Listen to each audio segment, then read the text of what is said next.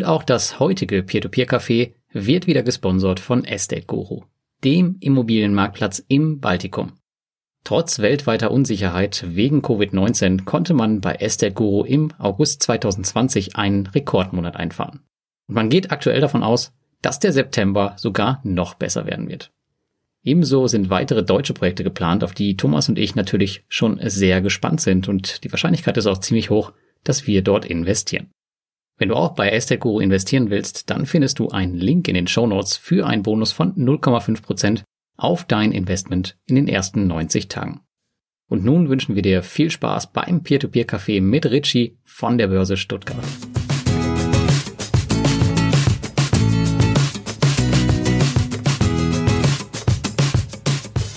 Hallo und herzlich willkommen beim Peer-to-Peer-Café Ausgabe September mit Thomas Butz und mir, Lars Robbel. Und heute haben wir wieder einen Gast, den schwäbischen Kredithai Richard Dietrich von der Börse Stuttgart.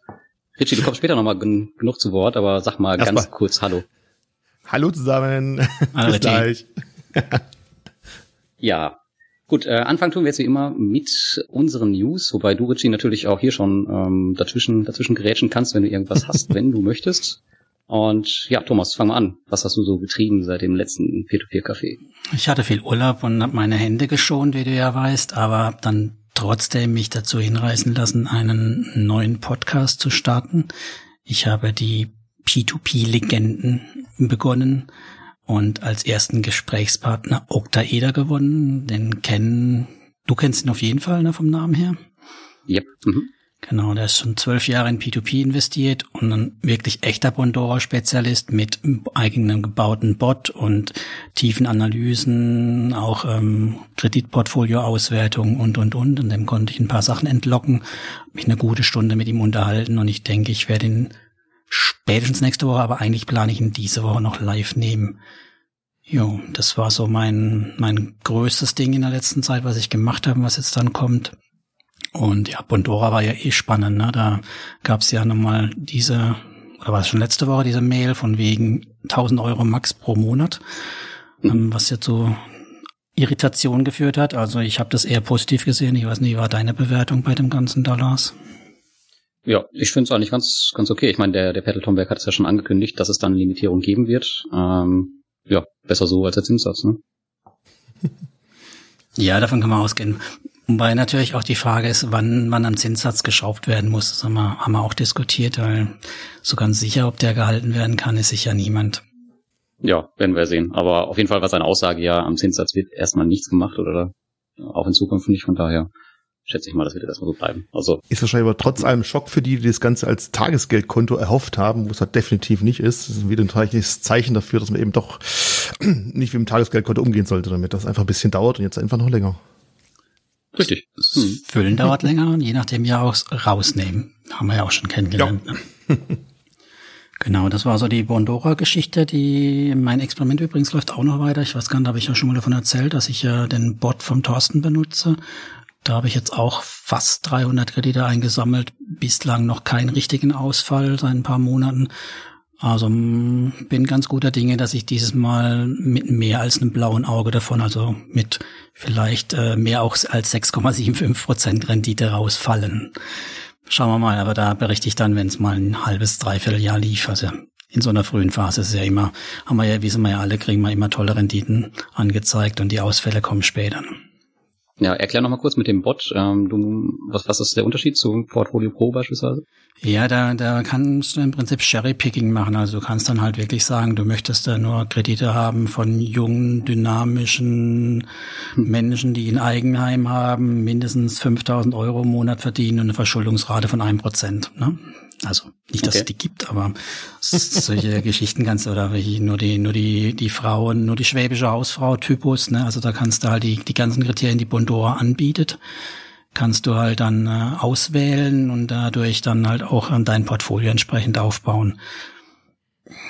Wobei, ähm, ein bisschen Vorgriff auf Octaeder, das Rating von Bondora passt schon ziemlich gut. Also die Illusion mit Cherry-Picking, da wahnsinnig viel Rendite mehr rauszu hauen sollte man sich auch nicht hingeben. Ja, das wollte ich nämlich gerade sagen. Ja. Aber ein bisschen was geht vielleicht. Das ist wie bei den Zockern an der Börse. Ne? Der Index ist ja auch irgendwie langweilig. Ein bisschen was muss doch gehen. Ja, passt ja auch zu deinem Motto P2P-Game. Also. Genau, genau. Jo, und äh, letzte Nachricht von ist ja, wir haben ja die letzte Mal ich mich ja schon gerüffelt, warum ich dann schon wieder eine neue Plattform reingenommen habe. Ich habe jetzt wieder eine neue reingenommen, der dritte, die dritte Plattform und das ist wieder ein Abtrünniger oder ich glaube, den gibt's noch oder zumindest gab's ihn bei Mintos, Anbahner von gibt's Mintos. noch. Mhm. Gibt's noch, genau, mit Quiku. Ähm, eigentlich, glaube ich, sind es eher Russen, also haben zumindest ein Büro in Russland, aber der Firmensitz ist in Zypern. Ähm, haben Kredite im ganzen Osten, auch äh, geliebte Spanier und Polen und äh, aber auch welche in Asien und kennen wir auch von Viventor. Bis zu 15 Prozent Rendite versprechen, 30 Tage Payback. Dachte ich mir, warum indirekt, wenn auch direkt? Mintos gefällt mir gerade eh nicht so im Gegensatz zu dir. Ne? Die AGB-Aktionen, die fand ich schon ein bisschen strange. Ja, und die Ausfälle sehen bei mir halt auch nicht gerade wirklich schön aus im Depot. Ja, ja, warum nicht? Ich glaube, die ähm, die Squeako, das wird auch von den überwiegenden Investoren ganz positiv wahrgenommen und ich glaube, aktuell gibt es auch eine ziemlich coole Aktion, dass man, glaube ich, muss, glaube ich, nur 100 Euro irgendwie einzahlen, kriegt dann automatisch 20 Euro drauf äh, aufs Konto. Ja, schauen. Vielleicht guck ich mir die auch an. Aber nur für die 20 Euro. Kannst du meinen Link nehmen? ja. Ja, aber was, was, was, was äh, hast du zu dem AGB-Thema? Du hast dich ja schon davon mehr oder weniger entspannt zurückgelehnt, meinst du? Also Nachschießen Mhm. wird nie kommen, ne? Denke ich doch. Oder was ist das so dein Ja. Punkt? Ja, genau. Ich glaube, äh, Mintos hatte ziemlich klar gesagt, dass es keine Nachschusspflicht oder sowas geben wird. Ähm, ich glaube das auch nicht. Und abgesehen davon, ähm, wir haben jetzt noch gar keinen Fall, äh, wo das überhaupt zutrifft, deswegen mache ich mir da gar, gar keinen Gedanken drum. Und selbst wenn, ähm, ich denke mal, das wird echt in so einem kleinen Bereich sein, dass es echt dann, weiß ich nicht, nicht der Rede wert ist. Und ähm, ja, jeder muss ja auch schauen, wie groß Mintos am Ende im Portfolio ist. Und weiß ich nicht, Mintos hat bei mir im P2P-Portfolio einen Anteil von 5% und so ein kleiner Kreditgeber hat dann wieder nochmal weniger. Hm. Mir deswegen jetzt ein paar Sorgen zu machen, ganz ehrlich. Also. Aber das muss jeder für sich bewerten, also für mich ist das kein Thema.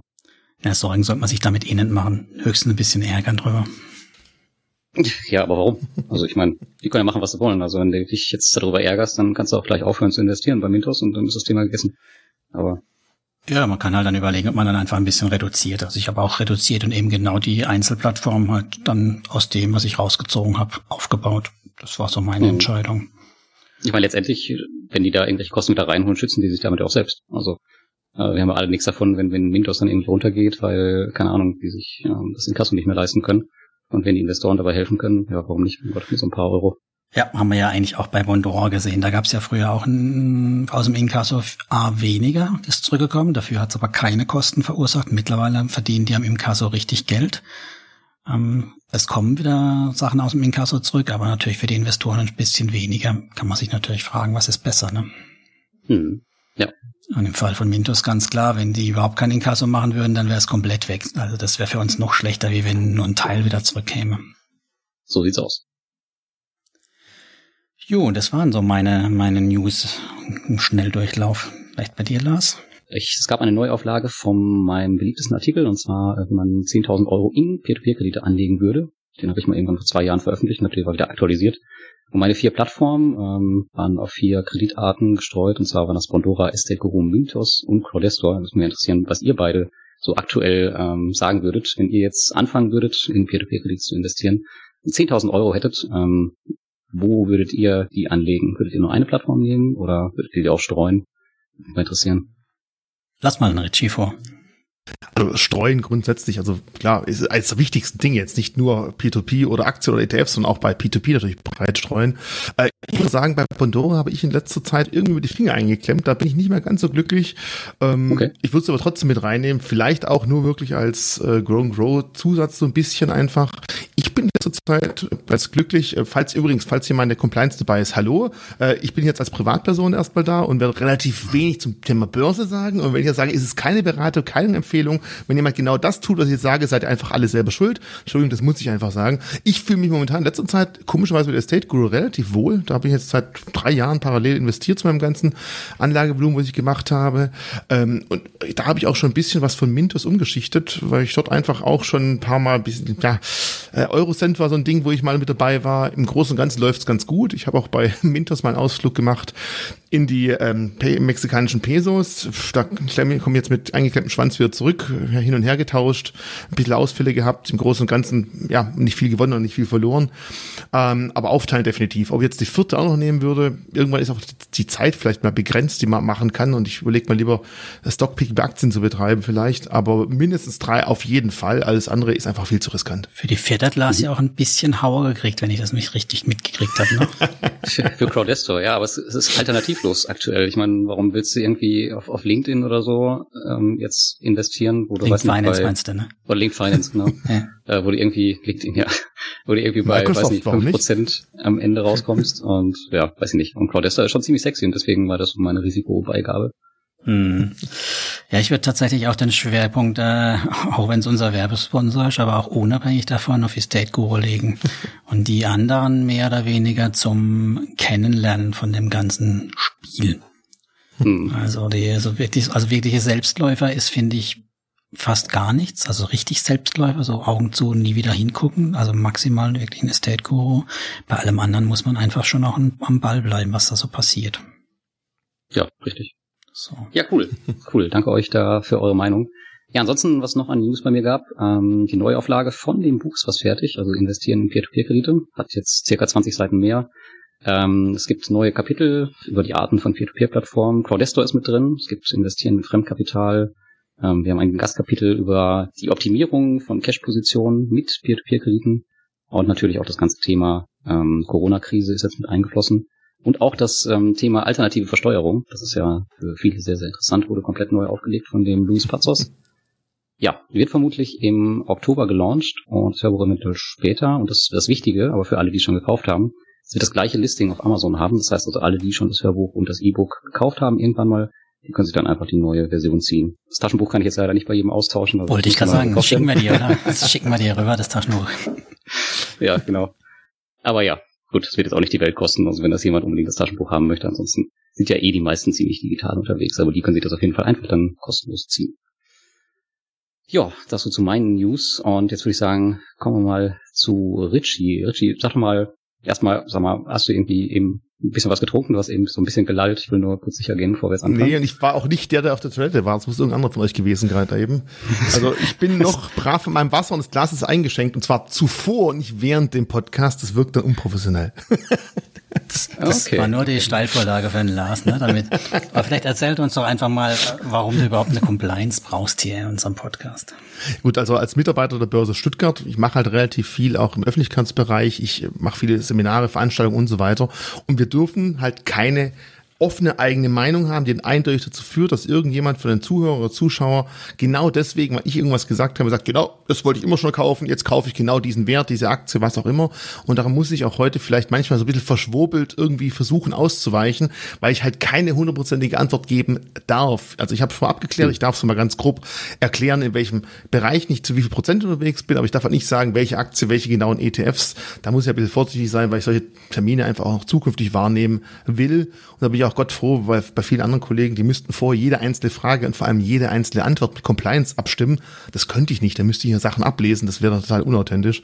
Und darum muss ich halt manchmal ein bisschen vorsichtig sein. Aber ich glaube, das kriegt man trotzdem gut hin. Also kurz zusammengefasst, du bist der Marketing-Experte und deine Zielgruppe sind Investoren Marketing-Experte, da bin ich also eher reingerutscht, weil Marketing-Experte klingt immer so als, als der verkauft alles, aber hat keine Ahnung, was er davon eigentlich hat. Ich komme eher von der anderen Seite. Also ich habe jetzt seit erste erste 2001 an der Börse angefangen, habe damals das Beschwerdemanagement ausgebaut. Es klingt total ekelig, war es auch zum Teil, ist einfach eine harte Schule, weil du einfach mit allen Fehlern und allen Fehlerkonstellationen konfrontiert wirst und in der Zeit halt unglaublich viel lernst.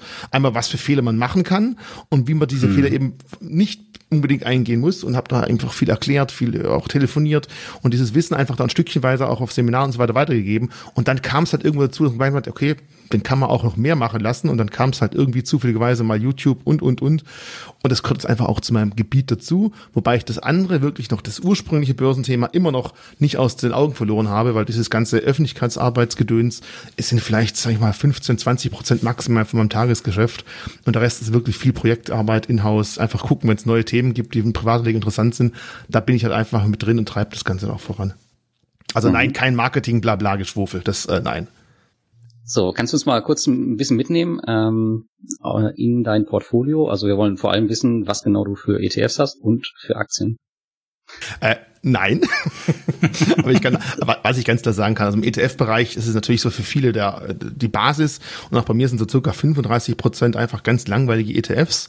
Da sind viele globale dabei. Ähm, ich habe auch dann mal ein, zwei Themen-ETFs, was ich durchaus sagen kann, die sind halt sehr speziell auf dem IT-Bereich äh, ausgelegt, weil ich einfach da schon recht früh ganz klar sage, ähm, da wird es weiter hingehen, jetzt nicht erst seit Corona, schon so lange davor einfach als Schwerpunkt gesetzt. Also wie, wie Albert so ganz sagen würde, eine Sektorenwette. Also ich sag halt, ich versuche mit einem gewissen Themenschwerpunkt besser zu sein als der Durchschnitt, also besser als irgendwie in MSCI World.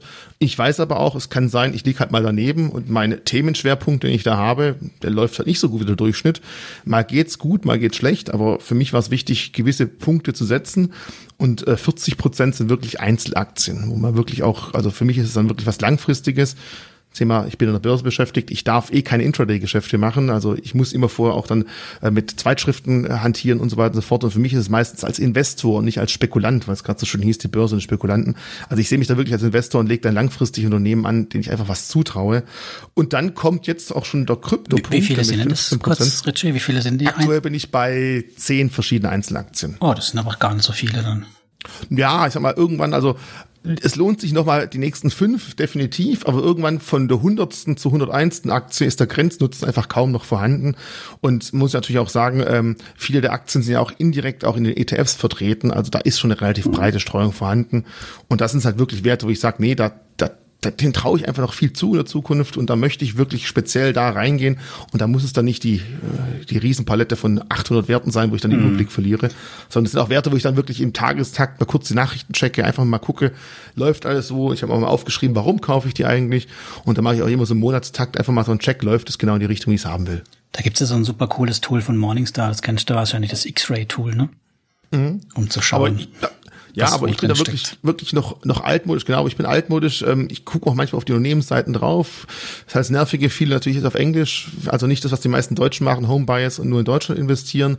Das ist natürlich eines der schlimmsten Sachen, die man leider momentan machen kann, weil es gibt halt, also das kann ich jetzt sagen, meiner Meinung nach wesentlich interessantere Aktien außerhalb von Deutschland als innerhalb von Deutschland. Ich meine jetzt, was die Überschneidung, es angeht mit ETFs ja, ja. E und deinen Aktien, da kann man ja schön schauen, was ja. ist denn wo, wo drin mit dem X-Ray-Tool. Ja. Kann man das. Ja, aber ich meine, anhand von den Namen von den Indizes weiß man ganz grob schon, was drin steckt. Und das sind meistens die großen Aktien, die vorne drin Apple, stehen. Facebook, Microsoft.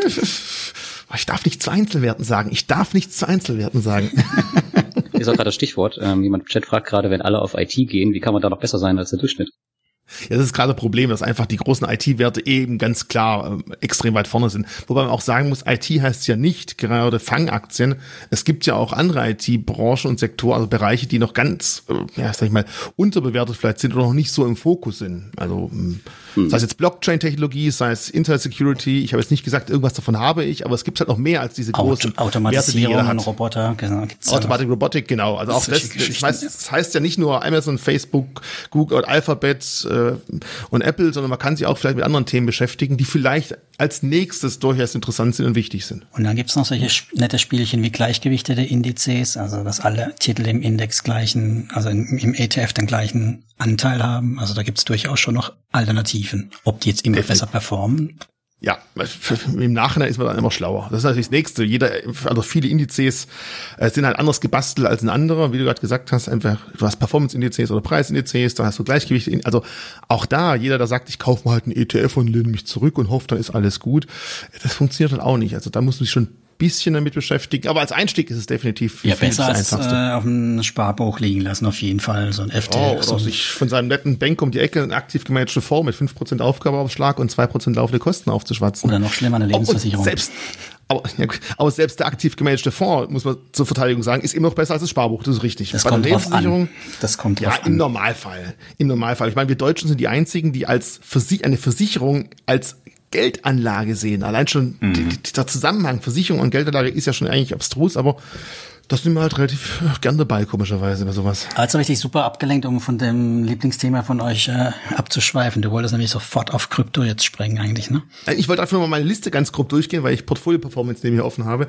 Äh, Krypto ist jetzt eben mhm. leicht übergewertet in letzter Zeit, da bin ich jetzt bei 15 Prozent, das darf man gar nicht so sagen, weil einfach der Markt ganz gut gelaufen. Äh, ich habe halt einfach mal nachgekauft, ja, ich bin schon jemand, der eigentlich rebalanced, aber rebalanced heißt es für mich nicht, ich verkaufe sofort die Sachen, die super gelaufen sind und gehe woanders rein, sondern ich pack jetzt halt die nächsten paar Euro, die zusammenkommen, einfach mal in die Werte rein, die eben nachgeschoben werden müssen, verkaufe aber nicht die Sachen, die total gut gelaufen sind. Und gerade in den letzten zwei Jahren habe ich immer fleißig mal bei kleineren Beträgen äh, Kryptos nachgekauft und das macht sie jetzt halt äh, bezahlt. Und der Rest ist dann durchaus so fünf, sechs, sieben Prozent im P2P-Bereich. Da habe ich Anfang des Jahres einiges abgebaut und habe es in Aktien geschwitzt äh, geswitcht, geschwitzt. Und äh, gut, keine Anlage. Ich habe ein paar Sachen in Lego investiert. Das ist jetzt keine Investition, das ist eher eine mhm. Spielerei. Ich habe der Frau versprechen müssen, alles, was wir nach zehn Jahren nicht verkauft haben und nicht wirklich nachweislich an Wert gestiegen ist, darfst du auspacken und damit spielen. Und damit durfte ich auch ein paar Sachen in, auf den äh, Dachboden hochstellen, was Lego angeht, aber das ist eher eine Spielerei. Also Investition würde ich das nicht wirklich benennen. Okay. Äh, zwei Sachen zu den Kryptos noch. Einmal, ähm, in welche investierst du da? Und äh, die zweite Frage, oder, oder könntest du einmal Thomas erklären, warum Kryptos im Portfolio wichtig sind? also in welche ich investiere, darf ich wahrscheinlich nicht sagen, aber es ist wahrscheinlich klar, das sind die, die größten, wichtigen. Also ich habe einmal das die, Krypto Gold und Krypto Silber definitiv. Also zum Beispiel, genau. Und dann noch ein, ein weiterer Wert, der als Deutschland einfach der beliebteste deutsche Krypto-Coin ist für viele, wobei da auch natürlich extrem viele Nachteile noch mit sich bringt, aber das muss man einfach mitnehmen, weil ich da durchaus Fantasie habe drin. Und genau das ist das Thema Fantasie. Also ähm, man kann einfach zum einen sagen, natürlich, wenn wir zu Bitcoin sprechen, ist es halt für viele einfach eine Entkopplung von dem extremen Geldmengen, die wir im Markt unterwegs haben. Das ist für viele ganz, ganz wichtig. Mhm. Und deswegen finde ich, ist es durchaus ein Ding, wo ich sagen kann, ich glaube, in der Zukunft kann das durchaus noch wertvoll sein. Ich meine, es gibt viele, die sagen, Gold ist total klasse und ich bin jemand, für meine persönliche Meinung, vergleiche ich Gold und Bitcoin ganz gerne. Und für mich ist beides irgendwie, ja, ähm, Gold ist historisch lange gewachsen, das finden Leute einfach gut, da ist Vertrauen drin, das ist aber bei Bitcoin langsam auch. Ich kann beides gut aufteilen, ich kann es gut aufbewahren. Nur bei Gold ist es halt so, wir hören immer wieder einen typischen Spruch, ja, Gold ist begrenzt. Entschuldigung, aber am Arsch ist Gold begrenzt, macht mal die Augen zu, dann seht ihr, wie begrenzt es ist. Denn in den letzten 100 Jahren haben wir so dermaßen viel mehr Gold aus der Erde rausgerupft. Im Vergleich zur ganzen Geschichte davor ist es, glaube ich, der dreifache Wert beinahe gewesen. Das heißt, die Technik wird immer besser. Wir kommen in die Arktis, wir kommen in die Tiefsee und dementsprechend wird auch die Goldfördermenge, die wir rausholen können, einfach auch viel höher oder bleibt zumindest auf einem extrem hohen Niveau. Bei Bitcoin ist halt klar, da sind wir jetzt schon auf dem Thema, dass es nach unten geht. Jetzt kommen sie die einen oder anderen und sagen, ja, aber Gold kann ich wenigstens irgendwo einsetzen. Ja, in der Industrie gibt's aber viele Metalle, die besser sind. Du kannst dann der Frau im Hals hängen, das funktioniert sicher auch, aber als Wertanlage, ja. Ja, aber als Wertanlage, ich, ich mag zum Beispiel Silber vom Aussehen her lieber. Ist auch viel billiger, aber ich mag es auch lieber. Ähm, und deswegen ist für mich halt einmal Bitcoin für mich so als Beimischung gedacht, einfach als Inflationsschutz ein bisschen, weil einfach die Teuerung da nicht ganz so durchschlägt. Ähm, und für mich ist als zweites wichtiger Punkt ist Ethereum. Ich finde einfach den Plattformgedanken ziemlich genial. Blockchain-Thema. Genau, Blockchain, mhm. aber auch als Plattformgedanke, weil Ethereum ist, vergleiche ich ganz gerne mal wie so ein Apple Store. Ähm, die können nämlich auf ihrer Plattform können Sachen produziert werden, es können äh, vert schlaue Verträge aufgelegt werden, die werden als Vehikel benutzt, um andere Sachen darzustellen und abzubilden. Und dafür braucht halt Ethereum. Das ist auch der Grund, warum das in den letzten ja, Wochen extrem gestiegen ist, was die Transaktionskosten angegangen ist. Und ich glaube, das ist also die zweite Kryptowährung, die ich persönlich interessant finde. Ich habe nicht gesagt, dass ich sie selber habe. Ich habe nur gesagt, ich finde sie interessant. Problem ist halt beim Kryptothema, du darfst halt nicht sagen, oh, ich habe jetzt Krypto verstanden, ich habe Bitcoin und Ethereum verstanden, jetzt kaufe ich alles andere auch. Das Problem ist halt, wenn du einmal P2P bei Badora verstanden hast, wirst du es nicht genauso bei einer anderen Plattform sofort verstehen. Du musst es erstmal genau angucken. Und eine Aktie funktioniert halt anders als eine Aktie, andere Aktie. Und bei Kryptos gibt es aktuell über 8000 verschiedene Coins. Äh, und wenn es ganz dumm läuft, die meisten haben doch irgendwie unterschiedliche Herangehensweisen, Anwendungsbeispiele und so weiter und so fort. Und man muss sich halt wirklich damit beschäftigen. Und wie viele davon sind Scam? Ähm, geh mal auf die Seite deadcoins.com, da kannst du selber nachgucken. Nee, also das ist also es das nächste. Ne? Es gibt eine Seite, das sind wahrscheinlich gut und gerne zwei, zweieinhalbtausend sind Scam, Fakes oder Jokes. Also da gibt's ganz, ganz viele Sachen, wo ich wirklich sagen muss, als halbwegs intelligenter Mensch kann man auch fast selber drauf kommen.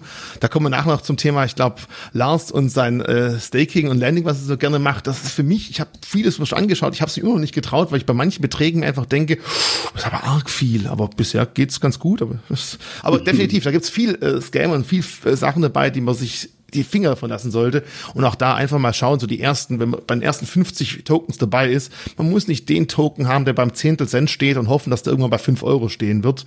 Ähm, also da, auch da ist es trotz allem eine hohe Spekulation, aber auch eine Art von Anlage und so sollte man auch das Ganze herangehen, weil sonst kann man Lotto spielen, wenn man einfach nur Glück haben will. Ich bin ja konsistent, also ich habe ja weder Gold noch Kryptos, von daher kann, kann man mir das nicht vorwerfen. Also von daher, das, das passt. Ich habe äh, nur Wertpapiere und halt äh, P2P-Kredite. Bist du bleibst ein Zocker.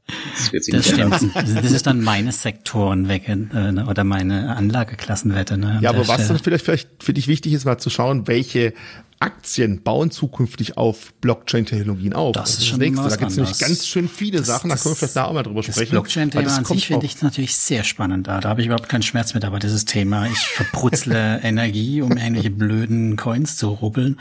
Ähm, aber da wollte Lars ja eh mal noch einen Spezialist beibringen und mich, der mich dann äh, bekehrt, dass ich da völlig falsch liege. Das ist, das ist relativ einfach. Zum, zum Stromrubbeln brauchst du aktuell bei Bitcoin echt viel Strom. Ethereum ist aber schon dabei, das ist stückchenweise, gut, erstmal als erste Prozent, umstellen auf ein anderes Verfahren, wie diese Coins generiert werden, sagen mhm. wir mal so. Und die wollen dann wirklich vom Energiebedarf nur noch ein Prozent des aktuellen Stromhungers von Ethereum auf der Blockchain haben. Das wird noch ein Weilchen dauern, aber die sind auch schon dabei zu überlegen, wie kann man es viel besser machen. Mit sowas kriegt man mich dann wieder, aber mit etwas, wo man ja. sinnlos so Strom verbrennt für eine, ja, für eine Glaubensgeschichte. Falsch. Das ist aber nicht sinnlos. Das ist ja dafür da, damit die ganze Sicher Sache abgesichert ist. Ja, ist schon Wenn es halt zu wenig Sicherheit hast, dann ist es auch wieder anfällig. Ich weiß, so ganz ich, kurz weiß, Schluss. Ich, ich komme aus der IT-Branche. Ich weiß durchaus, dass man für Kryptographie äh, Energie braucht, Leider. weil sonst ist sie nicht sicher genug. Aber die hat ja auch einen Zweck. Die soll meine Daten schützen. Ein ja. Bitcoin ja nicht, ne? Ja, das sind halt deine Transaktionen so, dabei, das war alles dann, was da geschützt wird. Das stimmt gut. schon. Okay, bevor wir jetzt hier, bevor wir jetzt hier, hier abdrücken. So, beim P2P-Thema sind wir jetzt äh, erst bei fünf oder sechs Scams, nicht bei 2500, deswegen können wir da besser drüber sprechen. ähm, sag mal, wo bist denn da gerade so investiert? Also ich habe ja schon die drei Plattformen angesprochen, wo ich mich bisher rumtreibe. Ich war Mintos schon, ich glaube, seit 2015 aktiv, also schon fand ich relativ früh. Ich finde es immer interessant, auch wenn sowas nicht an der Börse gehandelt wird. Ich habe auch mit Krypto angefangen, lange bevor wir in Stuttgart irgendwas mitgemacht haben, weil ich einfach das ganze Geldanlegen breiter als nur Börse sehe. Ich finde, Börse ist für mich, man sieht ja schon 40 Prozent Aktien, 35 ETFs, ist schon der wichtigste Punkt. Aber ich gucke mal ganz links und rechts ganz gerne um und deswegen habe ich angefangen damals mit Mintos, weil ich das System eigentlich ganz interessant fand, auch wenn man natürlich sagen muss, diese ganze Geschichte mit, hier ist eine Garantie. Garantie ist ja immer nur so gut, wie der, der die Garantie auch gibt. Also es war immer für mich schon ein hochheikles Thema. Allein schon auch, wenn man die Renditen sich anschaut, die dort halbwegs versprochen oder beworben werden, da muss halt jedem Normalen klar werden. Äh, ganz risikofrei kann sowas definitiv langfristig nicht funktionieren. Ähm, und da ich mit Reads mich einigermaßen beschäftigt habe, fand ich dann eigentlich auch Estate Core relativ früh und habe mir auch darüber Gedanken gemacht und gesagt, okay, die sind interessant. Da waren auch schon viele, die im, im Ausfall drin sind, auch über mehrere Jahre. Und trotz allem, irgendwann kommt das Geld da wieder. Also bisher haben die bei mir relativ, auch ich habe, ich krieg nichts dafür, weil ich werde nicht gesponsert, sondern ihr. Aber ich muss sagen, mit dem habe ich mich bisher am wohlsten gefühlt zum großen Ganzen. Äh, bei Bondora, wenn ich mal so die Investitionen anschaue, wie viele rote kleine Lämpchen ich da habe, da habe ich einfach vielleicht das falsche Händchen gehabt. War ich vielleicht dann doch zu gierig bei manchen Sachen. Auch äh, mir passiert mal so ein Fehler dann. Aber das wären so die drei Plattformen, wo ich momentan am meisten unterwegs bin. Mir fehlt aber auch die Zeit und die Muße, mich mit jedem neuen Plattform, jede Abspaltung und so weiter irgendwo zu beschäftigen. Aber wenn man es intensiv machen will, sollten wir es wahrscheinlich auch tun. Die roten Lämpchen gehören dazu, ne? Die darfst du nicht einfach ignorieren. Die roten Lämpchen sind ganz ja. normal und du musst genau. bei Bondora mit einem Anlagehorizont von vier, fünf Jahren locker rechnen. Das eh, also das ist für mich alles, alles. Also grundsätzlich, wenn ich Geld anlege, ist es Geld, wo ich eigentlich sage, ich brauche es in 10, 15 oder 20 Jahren wieder. Alles andere, wenn, sie, wenn es in Aktien oder in P2Ps reinsteckt, ist einfach das Risiko viel zu groß. Dann, wenn ich es brauche, kriege ich es nicht. Oder halt mit einem riesen Abschlag am Zweitmarkt. Mhm. Das wäre natürlich ein Riesenfehler. Also das ist für mich ganz klar. Das sollte auch jedem, glaube ich, klar sein, der hier zuhört, dass sowas nicht als Tagesgeldersatz gedacht ist. Das ist einfach falsch. Ja, also es liegt, liegt auf jeden Fall nicht an deiner Gier oder deinem Geiz. Ich meine, das liegt ja in deinem, in deinem schwäbischen Gefühl Gemüt, in deiner Natur. ähm, ja, aber, aber richtig, jetzt, man muss es halt aushalten. Das ist einfach, es gehört dazu. Genau, aushalten ist ein ganz gutes Thema. Ähm, du hast eben nichts zu Mintos gesagt. Also da ist jetzt gerade auch ähm, ziemlich viel im Argen und da gibt es viel Diskussion. Wie siehst du das? Verfolgst du das oder ist dir das total egal? Total egal ist es nicht. Ich, ich habe ja schon ähm, gesagt, dass ich bei Eurocent mal dabei war, da ein paar Ausfälle hatte. Na gut, aber Eurocent ist ja gegen das, was wir jetzt heute Ja, da was bei jetzt noch haben, das ist der haben. Kindergarten, ne? Ja, auch da bin ich äh, beim, äh, beim neuen Problem bin ich auch mitbeteiligt. Natürlich tut es weh, aber ich gucke einfach an, was habe ich denn insgesamt bisher schon an Zinserträgen erwirtschaftet. Und das Gute ist ja, wenn ich jetzt gerade erst angefangen hätte mit Mintos, ich glaube, dann fände ich die ganze Sache echt nicht lustig. Aber weil ich halt wirklich auch schon seit längerer Zeit dabei bin und wie gesagt seit bald fünf Jahren oder sogar noch länger ähm, bei Mintos investiert bin, habe ich natürlich auch das Puffer aufgebaut, um zu sagen, ich kann auch mal ein paar Rückschläge verkraften und mit denen habe ich immer gerechnet, dass sowas irgendwann kommen muss. Weil nochmal, ähm, jede Garantie ist halt nur so gut wie der, der sie mir geben kann und es muss halt jedem klar sein, dass sind halt irgendwann auch mal Grenzen gegeben. Das ist einfach so. Und man muss ja auch noch sagen, es ist noch nicht alles weg. Also auch wenn da Ja. jetzt 30 Prozent oder 20 Prozent, je nachdem, ich glaube bei mir sind es 20 Prozent im äh, Ausfall stehen, heißt es noch lange, dass die auch komplett weg sind. Einen großen Teil davon schon, denke ich, aber alles muss nicht weg sein. Oh, das tut aber gut, wenn du sagst 20 Prozent, da bin ich ja richtig gut aufgestellt. Vielen Dank. Ja, ich glaube schon. Ich glaube schon. Ich weiß es gar nicht mehr. Ich habe es auch verdrängt. Ich müsste es aufmachen, um zu sagen. Aber es ist immer so ein Thema, äh, es ist immer so ein Thema mit dem, mit dem Anlagehorizont, ja. Also was du, was du eben auch äh, schon gesagt hast, also jeder, der halt denkt, das ist irgendwie so eine, naja, so eine, so eine kurzfristige Anlage, der hat sich halt bei Peer-to-Peer echt getäuscht. Aber desto länger du halt dabei bist, ähm, desto mehr wirst du das verkraften können. Aber wenn du jetzt halt gerade eingestiegen bist, ist bei Aktien genau das Gleiche, dann sieht's halt einfach mal übel aus.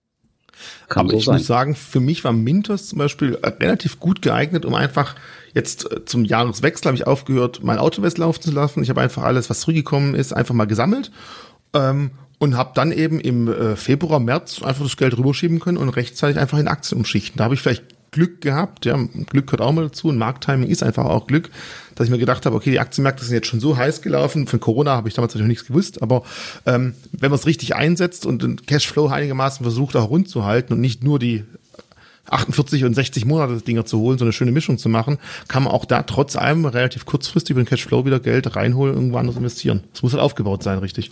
Wobei wir das Thema, Lars, ja schon mal hatten ähm, beim Aktienmarkt, da kannst du halt auch mal ne, was aussitzen. Also bei einem Mintos ausgefallenen Kredit ist die Wahrscheinlichkeit nicht unbedingt groß, dass es wieder hochkommt.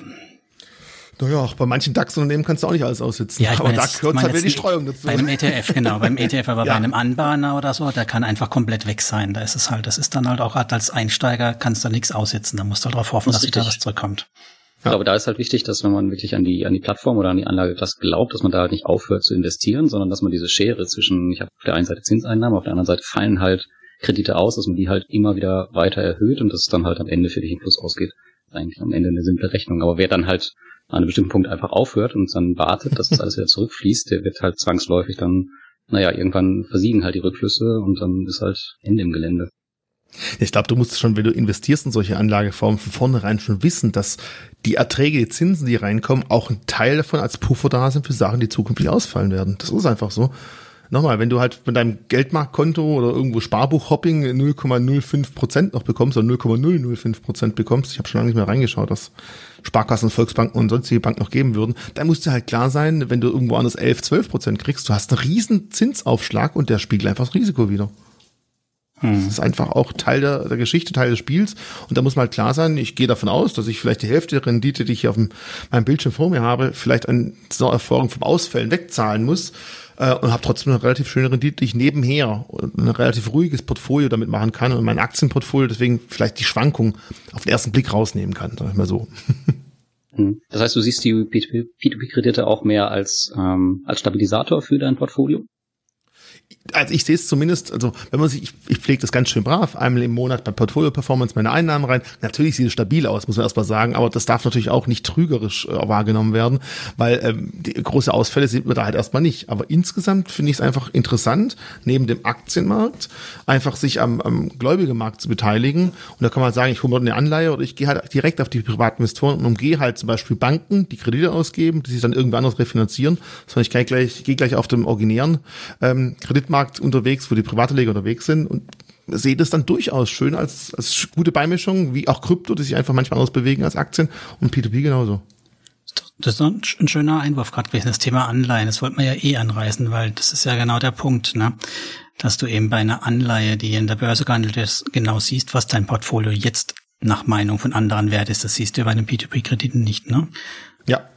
Vielleicht kannst du mal kurz erläutern, was das so eine Anleihe denn ausmacht, warum wir es da sehen und warum wir es bei den P2P-Krediten eben nicht sehen. Also wenn die P2P-Kredite wesentlich größer wären, also und wir dort noch einen aktiveren Zweitmarkt hätten, könnte man es dort durchaus auch sehen. Genau das ist nämlich das Thema. An der Börse gibt es einen Zweitmarkt, wo halt wirklich nicht ab und zu mal jemand eine Anleihe abstößt oder eine neue irgendwo abkauft, sondern wo relativ viel geschehen kann.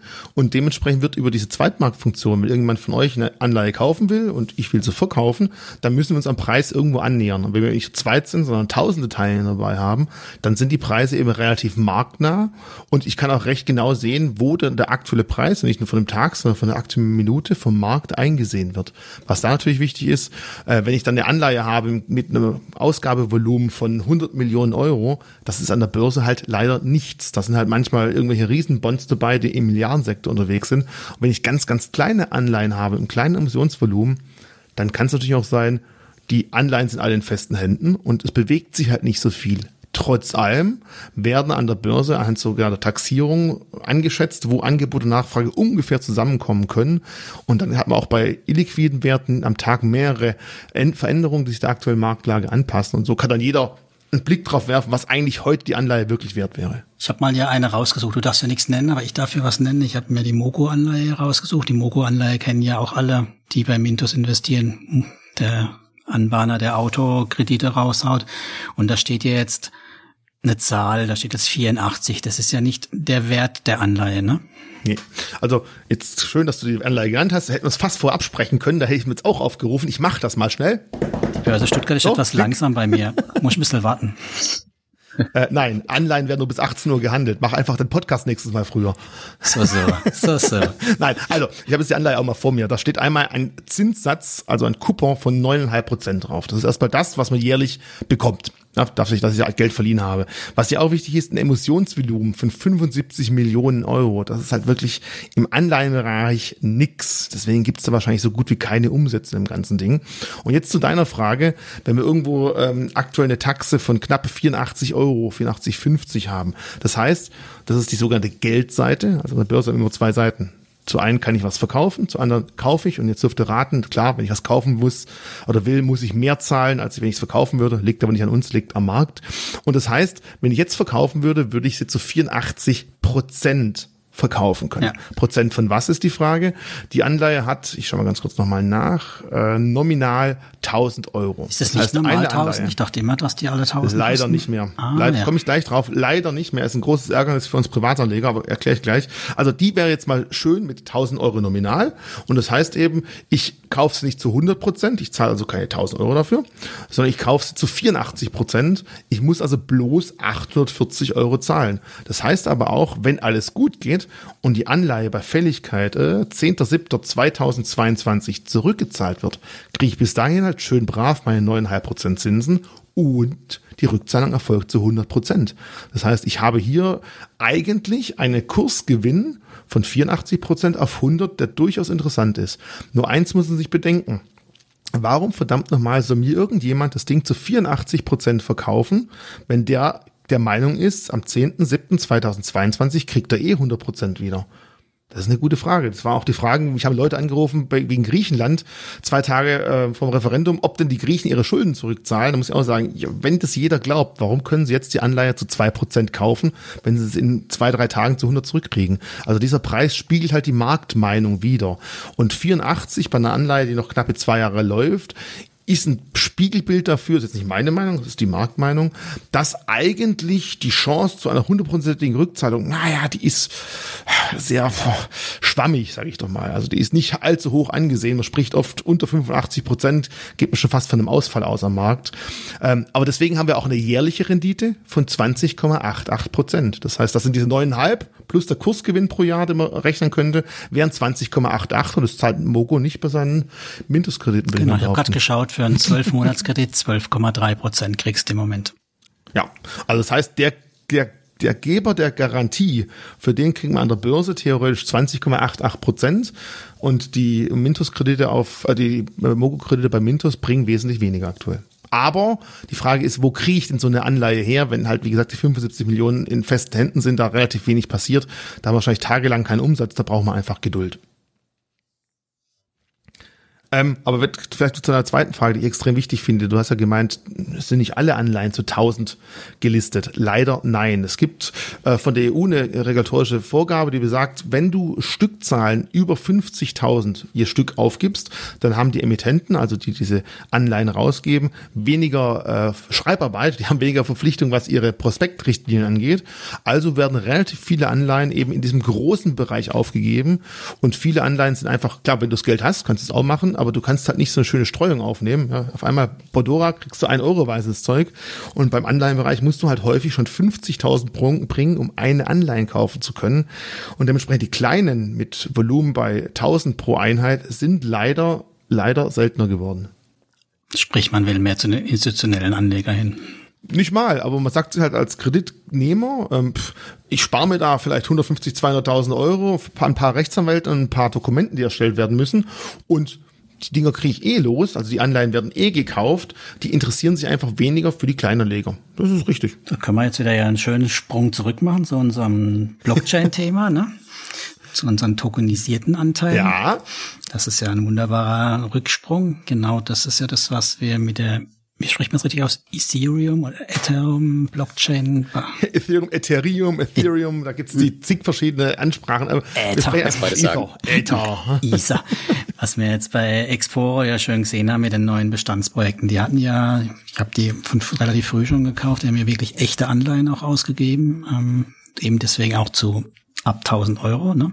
Mhm. Und ähm, seit kurzem haben sie eben auf der Blockchain basierende Anteile theoretisch, ich glaube, es gab einmal auch wirklich ab einem Euro und äh, mit da so Mindestgebot von 10 oder 100 Euro, kommt immer drauf an. Also sprich aber in 100er Einheiten dann, ne? also die kleinste Einheit ist wirklich ein Euro, wo sie das dann ja. nutzen. Sparen sich komplett dann die Anleihe. Ich denke, das ist auch ein Kostenthema. Plus ähm, die Handelbarkeit für uns ist dann natürlich trotzdem dann auch auf der Ebene deutlich also seit letztem Jahr ähm, haben wir regulatorische ähm, Vorgaben, dass auch wirklich Schuldverschreibungen auf Blockchain basieren können. Äh, voraussichtlich dieses Jahr ähm, sollen wir das Ganze auch mit Eigentumsanteilen ähm, hinbekommen. Das heißt natürlich, es ist zwar erlaubt, aber erstmal brauchen wir die ganze Infrastruktur dazu. Und wenn wir heutzutage jetzt mal wirklich sagen würden, wir äh, knücken, drücken einen Reset-Knopf und starten, starten eine Börsenlandschaft bei Null, würden wir bestimmt nicht so arbeiten, wie wir jetzt arbeiten, weil wir arbeiten jetzt momentan mit Clearstream Banking und irgendwelchen Systemen, die aus den 50er Jahren stammen, einfach sehr, sehr, sehr altmodisch. Und da ist einfach, sag ich mal, die Blockchain-Theorie und die Funktionsweise davon wesentlich moderner, effizienter. Äh, ja, cut out the middleman. Wir werden da einige Sachen zwischendrin vielleicht auch später mal nicht mehr brauchen. Aber es wird definitiv die Zukunft sein, weil du einfach sagen kannst, zum Verwahren brauche ich einfach keine Gesellschaft mehr, die dafür Geld verlangt, sondern ich lasse es einfach auf der Blockchain verwahren und dann mhm. hast du auch du mal einen Grund, wo du sagst, okay, Blockchain machen da mal Sinn, weil du hast dann wirklich über deinen Token, den du gekauft hast, einen Nachweis, dass dir dieser Anteil in der Blockchain gehört und dieser Blockchain-Anteil kann ein 100 Millionstel der Mona Lisa darstellen, der kann irgendwann mal theoretisch auch einen Eigentumsanteil wie eine Aktie darstellen oder kann auch eine Forderung darstellen. Also genau, Blockchain finde ich durchaus, äh, das verstehe ich auch, finde ich auch super interessant. Also da nicht falsch verstehen. Das Thema finde ich super. Also da bin ich auch sogar investiert in dem Bereich. nee, also das ist äh, schon ein Punkt. Aber ich sehe ja da auch durchaus zum Beispiel würde ich jetzt heute auch nicht mehr unbedingt jemanden raten, noch ein Notar für einfache Fälle werden zu wollen, weil das ist ja auch eine Ecke, dieses ganze notarielle Zeug. Das könntest du auch wunderbar damit abbilden. Ja, in manchen Ländern, ich glaube im Baltikum gibt's digitale ähm, Grundbücher, da wird es durchaus funktionieren. In Griechenland hat man gar kein Grundbuch, da wird es halt schwierig.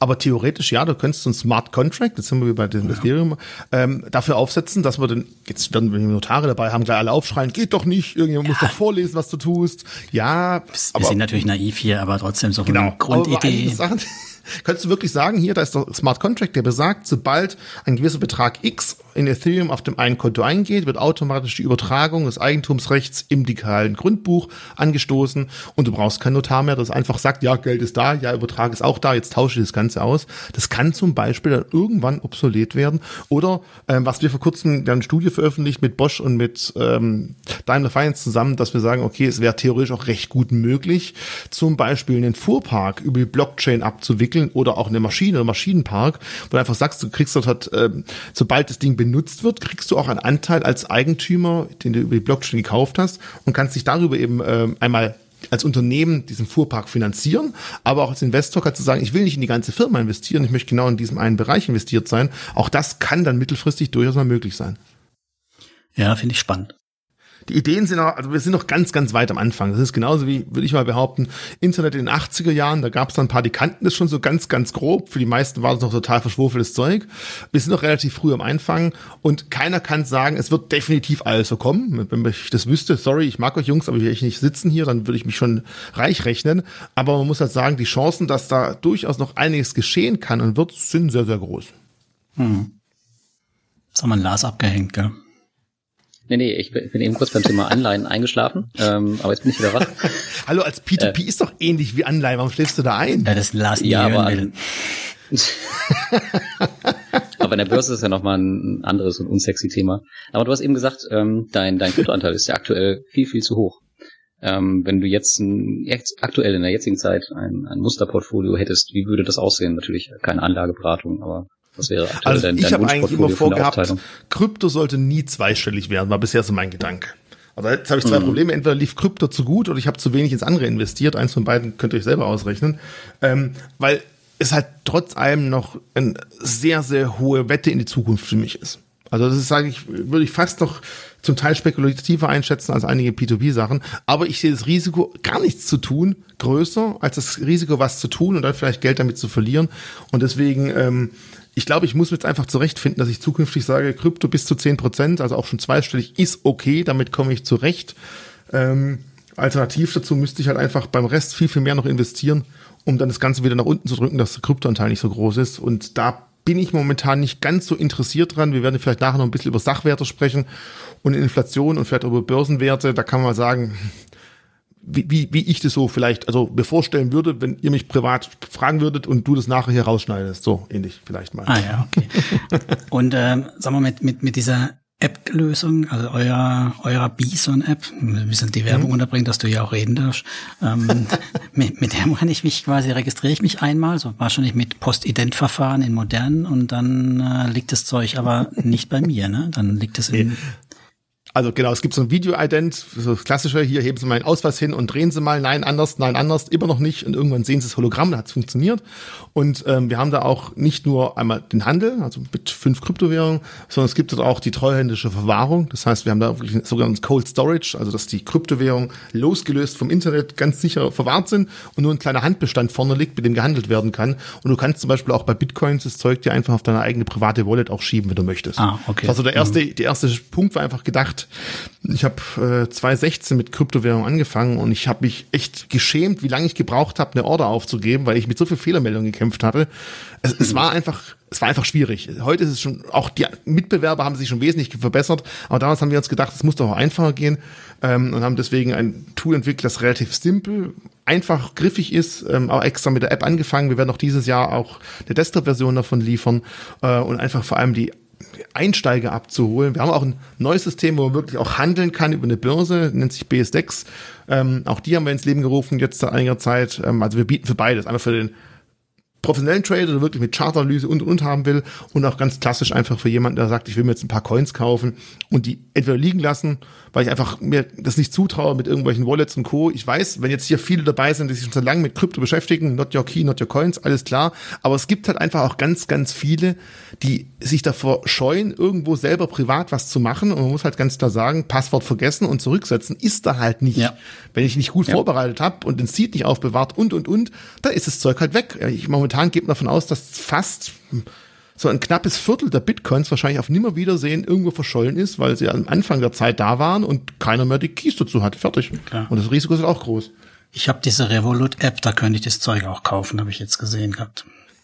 Also, die bieten, bieten im Prinzip, also man gibt schon mehr, die das auch anbieten. Ja, das definitiv. Also wenn ich jetzt sagen würde, wir sind die Ersten, die auf die Idee gekommen sind, Kryptosachen zu handeln, das wäre ein bisschen eigenartig. Nee, aber halt nach deutschen Regulatorien und das ist das Schwierige dran. Wir hätten natürlich das Ganze irgendwo auf Zypern oder Malta machen können, da wären wir schon wesentlich früher rausgekommen und hätten auch viele Sachen machen können, die man jetzt einfach langsam und zäh machen müssen. Allein schon, dass wir Krypto-In, also dass du deine Bitcoins auch bei uns verwahren darfst, die du woanders gekauft hast, war wegen deutschem Geldwäschegesetz eine relativ großer Schwung, das irgendwie durchzusetzen. Aber wir haben gesagt, nee, auch das ist ein Punkt, einmal die Komplexität, aber auch das Vertrauen, weil man halt in dem Land nicht mehr Urlaub machen möchte und das Recht nicht sein Geld hinschicken will. Ich weiß, Lars hat da weniger Probleme mit. Das ist der, hat er, also, aber für viele ist auch das ein Grund, dass sie sagen, nee, ich will das irgendwo in Deutschland reguliert haben. Deswegen haben wir es eben gemacht. Du hattest eben schon mal angerissen, zu was zählst du die? Zählst du die zu den Sachwerten oder eher zu den Fantasiewerten? das ist jetzt natürlich frech, weil ähm, es ist immer schön, wenn ich sage, äh, bei Bitcoin könnt ihr, werden eure Kryptowährungen physisch verwahrt, also die Einsen und die Nullen.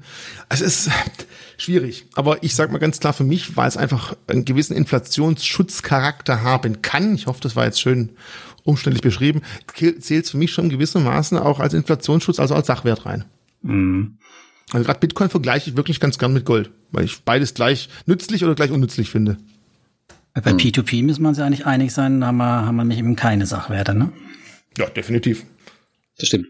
Ähm, da mal nochmal gerade noch mal grad zurück bei, äh, bei Bison. Das Problem ist ja bei Bison immer noch, ähm, dass wir, dass wir keine Limit Order oder dass wir keine Limit Order äh, setzen können. Äh, geht das mit dieser, was hast du gesagt, BDEX oder BSDEX? BSDEX ja. Ähm, damit ja, geht das? Geht Warum geht das nicht mit der Bison? Mhm. Oder geht, wird das irgendwann mit Bison gehen? Weil auf dem Handy ist natürlich, ja, also man muss sagen, eine Anmeldung haben. also muss Folgendes sagen. Äh, wir müssen natürlich auch gucken, alles, was wir entwickeln, muss sich ja irgendwo rentieren, muss man auch ehrlich sagen. Und deswegen wird erstmal geschaut. Wir haben jetzt ja diese Push-Funktion, dass du sagen kannst, wow, toll, du gibst hier ein, bei dem Limit soll es bei dir piepsen. Und wenn du nachts um halb fünf piepst und dann kannst du eine Order aufgeben. Wir wollten einfach mal gucken, wie viel Kunden denn wirklich danach gehen. Also wirklich zu sagen, ich setze eine Grenze, da möchte ich kaufen. Und das ist jetzt der erste Test. Und wenn wir halt nach einer gewissen Zeit sagen, ah, okay, das sind schon schon ganz schön viele, die das haben wollen, dann wird definitiv auch der nächste Schritt kommen müssen. Also wir haben sicherlich einige Sachen auf der Pfanne, was kommen wird und muss. Ganz klar, wir brauchen mehr als nur fünf Coins. Das muss auch definitiv kommen. Eine Limit Order oder eine Stop Order sollte auch irgendwann kommen jetzt was, was ich mir wünsche als Kunde, das heißt nicht, dass es kommt, ich hätte ganz, ganz so eine Art Sparfunktion, wo ich sage, jeden Tag für 50 Cent Bitcoin kaufen, weil du hast ja keine laufenden Transaktionskosten. Das finde ich zum Beispiel mal ganz charmant, aber das hm. geht mit der Zeit, vielleicht alles mal, aber bei der BSDEX kannst du jetzt schon Limit-Orders aufgeben, Stop-Orders aufgeben, sogar aus dem Chart raushandeln. Das heißt, prozentuale Kosten gibt's dann, ne? Also da müsst ihr was verdienen. Also bei Bitcoin ist es einfach, äh, bei Bison ist es so, dass wir maximal 1,5% Spread links und rechts haben. In den meisten Fällen sind wir irgendwo bei 0,7 Cent, äh, 0,7 Prozent. Okay. Mhm. Dafür aber keine sonstigen Kosten, also keine Einzahlung, keine Verwahrung, keine Auszahlung, also nichts irgendwo sonst die verstecktes, wo halt manchmal noch sein könnte. Also die Verwahrung quasi, die ist auch auf dauerhaft kostenfrei. Die ist kostenfrei, genau, ah, richtig. okay. okay. Ja. Ja, aber wer, wer lässt denn schon, wer lässt denn schon Geld auf Bison liegen? Jetzt kommt er gleich wieder. das ist sofort. All die, die deutsche Verwahrung haben wollen. also die Na, verwundlicherweise wirklich gar nicht so gering. Zugriff. Gut, also ganz ehrlich, jeder, der behauptet oder glaubt, dass er mit Kryptowährungen unsichtbar ist, da sollte sich halt im Klaren sein, du hast immer eine Schnittstelle, die du sehen kannst, das ist Krypto in Euro und da gibt es immer irgendwelche Spuren, die theoretisch nachvollziehbar sind. Ich glaube, da gab es ja. sogar schon Studien, die gesagt haben, ähm, dass ganz großer Teil der ungeraden Zahlen, also wenn irgendwie Komma und du kannst halt sagen, 90 Prozent der Überweisungen sind halt 50, 95, also gewisse klare Zahlen und ein ganz großer Anteil der äh, Transaktionen, die eben 0,24, 0,32 gehen wahrscheinlich auf Kryptotransaktionen zurück. Also selbst darüber kann man schon was herausfiltern, wenn man denn wirklich möchte. Also ich zahle nicht gerne Steuern, aber andererseits, ich bin froh, dass ich es tun darf, dann habe ich irgendwo was verdient. Und bei Bitcoins ist es ja eh noch recht gut, wenn man nicht eben zu kurz dabei ist. Ich darf keine steuerliche Empfehlung machen. Lars, wie sieht's denn aus, wenn ich Bitcoins länger als ein Jahr halte? Da kannst du vielleicht was sagen. Ich darf ja nicht. Naja, wenn du die länger als ein Jahr hältst, dann sind sie prinzipiell steuerfrei, wenn du sie dann verkaufst. Mhm. Also, dann ist es natürlich noch einfacher, Steuern zu zahlen, wenn man nichts zahlen muss. ja, und ist das ähm, wie beim Gold halt, dann, oder wahrscheinlich? Ja, genau, wird aktuell mhm. gleich gesehen. Die alte, das, ähm, das Einzige, was halt dagegen schlägt, das ist das Landing, wenn du das nutzt, oder das Staking, dann hast du halt, dann erhöht sich das Haltedauer auf zehn Jahre. Wobei das, glaube ich, nicht so hundertprozentig geklärt ist, aber das ist, glaube ich, so aktuell, ähm, ja. Weil das ja nicht bei dir gehört, sondern du hast aus der Hand gegeben. Quasi, oder? Ähm, gute Frage, keine Ahnung. Die Erklärung bei, nicht. Da ist es wahrscheinlich wie bei nicht selbst genutzten Immobilien. Ich glaube, da ist es auch C. Ja, ja aber Jetzt rutsche ich Steuern ab. Ich darf zu Steuern nichts sagen. Pfui, pfui. Wir auch nicht. Wir sind, bevor uns ein Steuerberater zuhört und nur verklagt. Also wir, wir, wir plaudern ja nur, was wir denken und meinen, aber wir geben überhaupt keine Empfehlung. Aber wir mehr. wissen ja eh nichts. Wir wissen eh gut. nichts. Perfekt. Sind wir dumm. Ja, ja, das macht's dann einfacher für mich. Dann kann ich wieder weitermachen. Wo, wir gerade beim Lending waren und Peer-to-Peer etc., äh, wenn wir jetzt in die Zukunft schauen, momentan ist Staking und Lending im Kryptobereich ja auch der, der Hype. Ich meine, die Börsen bieten das jetzt auch an, Kraken hat mhm. das jetzt auch und ähm, was ist mit der Börse Stuttgart? Ist das auch ein Thema für euch irgendwann? Äh, also wichtig, Kraken ist keine Börse, ist einfach ein Handelsplatz. das ist, ist wichtig, weil das sagt ja. man ganz gerne, aber eine Börse ist was Reguliertes und Kraken ist gerade meilenweit davon entfernt. Ähm, also bisher bei uns noch nicht die Überlegung dazu gekommen, wobei ich sagen muss, beim Landing, bei den Renditen, die da manchmal rauskommen, ich, wir haben uns schon länger mal drüber handeln, Lars, aber bisher, ich habe mich einfach nicht dazu aufruppeln können, weil ich einfach sage, zum einen habe ich da solche Kursschwankungen in den Kryptos und das für eine gewisse Zeit irgendwo äh, für eine Landing-Geschichte abzudrücken, weiß ich nicht, ob ich es machen kann. Aktuell konnte ich mich nicht so hinreisen. Beim Staking bin ich durchaus aber ein Freund davon. Ich habe ja gerade angesprochen, dass es äh, bei Ethereum jetzt schon angefangen wird, anstatt das Ganze über kryptische Rätseln, über andere Verfahren ähm, zu, ja, zu meinen. Und es wird genau dieses Proof of Stake sein oder Proof of Stack.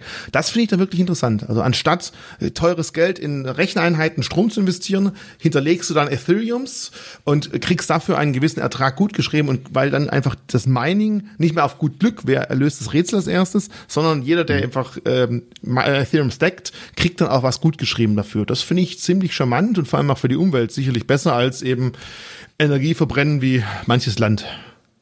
Ja. Ja, was du jetzt eben angesprochen hast mit den, mit den Zinsen etc., das, ist, das ist dir zu hoch, ja, wenn die jetzt irgendwie 20 Prozent anbieten bei irgendwelchen Landing-Plattformen. Klingt, ich Beispiel. weiß, es klingt total bescheuert, wenn jemand sagt, die Zinsen sind dir zu hoch, aber ja. ich, ich, ich, ich sag nochmal, Zinsen, sein, ja. Zinsen sind immer natürlich klar ein Maß für das Risiko. Du hast, das klingt ja. ganz altmodisch, in meiner alten Bankausbildung hast du mal gehört, es gibt ein, eine Anlagedreieck. Du hast die Rendite, du hast die Sicherheit und die Verfügbarkeit. Und wenn ich jetzt irgendwo halt höre, die Rendite ist bei 20 Prozent und ich komme im Monatstakt ran, ist beides noch, also die Rendite ist bombastisch, im Monatstakt rankommen, finde ich eigentlich auch ganz gut noch. Dann sind aber beide Sachen so gut, dass das dritte, die Sicherheit, einfach in Mitleidenschaft gezogen werden muss, weil sonst hast du die eierlegende Wollmilchsau gefunden. Und dann stelle ich mir halt die Frage, was mache ich noch an der Börse, um tue ich nicht nur sowas tun? Also tun, tun, ist jetzt komisch. Meistens mit den 20 Prozent, da reden wir ja von, von Coins, die jetzt eher unbekannt sind. Also ja. Bitcoin ist jetzt nirgendwo für 20 Prozent verleihen können und genauso wenig Ethereum. Die sind eher so bei 5, 6 Prozent. Ja. Ja, das ist dann schon realistischer. Aber halt bei den Coins für, bei den Coins für 20 Prozent habe ich halt noch viel, viel mehr Risiken, was die Schwankungen angeht, finde ich dann, weil die ja echt schnell ins Bodenlose versinken können. Ja, gut, Risiko sind wir gewohnt.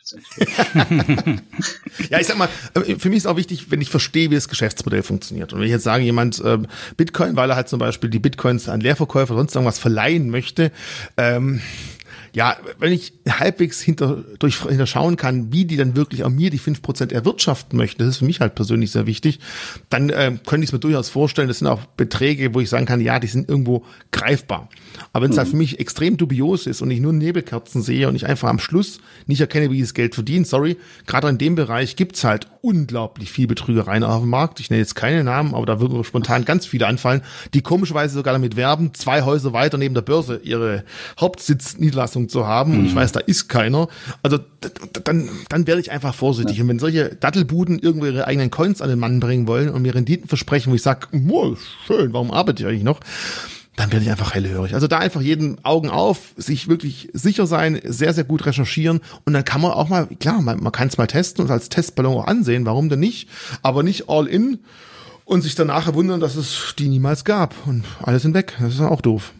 Genau, das ist ein schönes Stichwort, was du da sagst. Also die können halt tatsächlich von heute auf morgen weg sein und dann ist halt vorbei für dich. Und tatsächlich, wie du schon eben sagst, du weißt tatsächlich bei vielen nicht, wie die verdammt nochmal ihr Geld verdienen.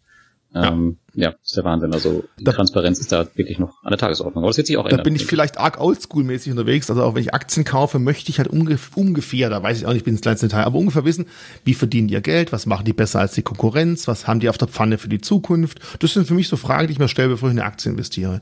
Und wenn ich solche ähnlichen Fragen eben auch im, äh, im, im Crypto-Landing-Bereich anwende und schon bei der ersten Frage sagen muss, hm, weiß ich nicht, bei der zweiten sage ich auch, hm, weiß ich nicht, dann höre ich halt irgendwann auf, weiter nachzuschauen. Das sind einfach dann vielleicht mit ein, zwei Prozent vielleicht mal sagen, komm, ich probier's mal, aber das wäre das maximale Gefühle. Ich glaube, wir haben das Krypto-Thema jetzt schon ganz gut ja. ausgeleuchtet für, für heute. Ne? Können wir uns noch ein paar Stunden drüber unterhalten, aber gut. Äh, ich habe hier noch was auf der Liste stehen, was ich jetzt gar nicht mehr weiß, was wir damit gemeint haben. Was haben Derivate mit P2P zu tun? das war ein Einwand von mir, wo ich am Anfang mal gebracht habe, äh, was viele vielleicht gar nicht wissen. Also gerade im Derivatemarkt, Verbriefte Derivatemarkt, war es ja eigentlich der Ursprung so, dass Banken Risiko in ihren Büchern hatten. Irgendwelche Geschäfte, die ihnen zu heiß wurden und diese dann schön verpackt haben und am Zweitmarkt zum Beispiel über die Börse verkauft haben.